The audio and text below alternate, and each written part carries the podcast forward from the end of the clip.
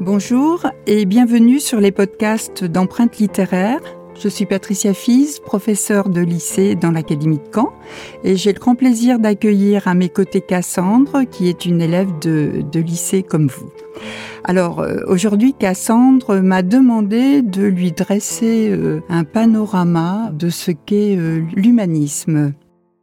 Alors peut-être est-ce que vous pouvez, Cassandre, un petit peu préciser votre question? Oui, bien sûr. J'aimerais savoir comment est né le mouvement humaniste.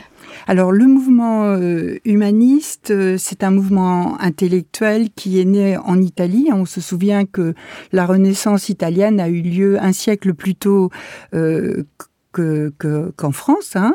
Donc c'est un mouvement européen qui s'est construit ben, justement par les voyages, par les échanges de lettres, par la diffusion des livres. On se souvient tout de même d'une d'une invention importante, euh, Cassandre. L'imprimerie au XVIe siècle. Bien sûr. Hein. Et puis euh, c'est une c'est c'est un mouvement comme comme son nom l'indique, hein, euh, humanisme qui met l'homme au centre des, des préoccupations et, et de la réflexion. Alors, euh, on peut citer déjà quelques, euh, écrivains et penseurs euh, qui sont emblématiques de cette période. Erasme, Thomas More, et Rabelais et, Montaigne pour la France. D'accord. On parle beaucoup de l'importance du savoir. Qu'est-ce qu'on ce qu'on entend par là en fait? Alors l'importance du savoir, c'est justement pendant cette période la capacité des hommes à, développer, à enregistrer de nouveaux savoirs. Alors c'est d'abord, on, y reviendra souvent, la redécouverte des textes de, l'Antiquité gréco-romaine. Alors il y a un nom peut-être de la littérature grecque auquel vous, vous pensez? Homère? Ben Oui, hein, Homère, Platon, et puis pour l'univers euh, latin, Virgile, le, grand poète Virgile. Alors, cette redécouverte des textes, elle, amène à, l'apprentissage du latin. Hein. On, va apprendre ces lettres, ces, langues, pardon, pour euh, traduire et comprendre les textes. Euh, on, sait bien aussi que l'accès aux livres va amener l'homme à vers une lecture personnelle, individuelle des textes sacrés.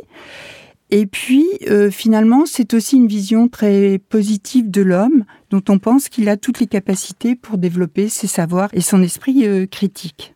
D'accord. dans l'humanisme, on y retrouve le mot homme. Pourquoi? Eh bien parce que on, l'a vu, on l'a déjà dit, hein, l'homme devient la mesure euh, de, de toute chose. Avec euh, cette idée de, progrès également, c'est que l'homme est perfectible.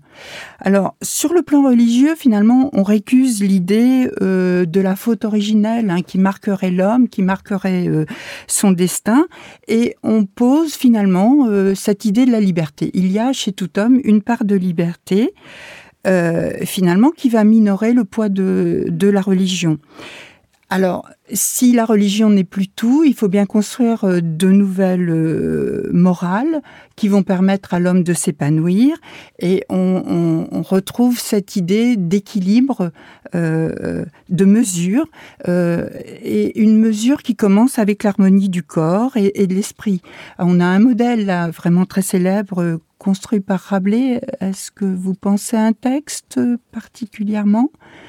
Non, enfin, c'est le modèle de l'abbaye de Thélème, hein, le lieu idéal où, les hommes peuvent développer leur corps et l'esprit. Et finalement, cette idée d'humanisme, elle porte aussi euh, l'idée de bonheur et de dignité humaine. D'accord, merci. Quelles sont les caractéristiques de la littérature humaniste? Alors la littérature humaniste, on peut, on peut l'envisager avec deux, deux grands noms. On a Rabelais, avec euh, qui va euh, utiliser le rire justement pour euh, pour mettre de la distance et parler de l'homme. Et puis on a un autre grand penseur qui est Montaigne qui va au travers de ses livres faire l'essai de son intelligence, avec dans les deux cas une recherche d'une complicité forte avec avec le lecteur et puis l'utilisation de toutes les formes possibles de l'ironie, de la satire, de la multiplicité du sens pour euh, euh, l'homme à exercer son esprit critique pour comprendre les textes. Donc, euh, si je dois retenir quelques mots concernant l'humanisme, ça serait tout d'abord le savoir et la raison, mais aussi la foi en l'homme, un idéal d'harmonie, et enfin l'écriture argumentative. Bah écoutez, c'est parfait. Je vous remercie. C'était un plaisir d'échanger avec vous, Cassandra. très vite.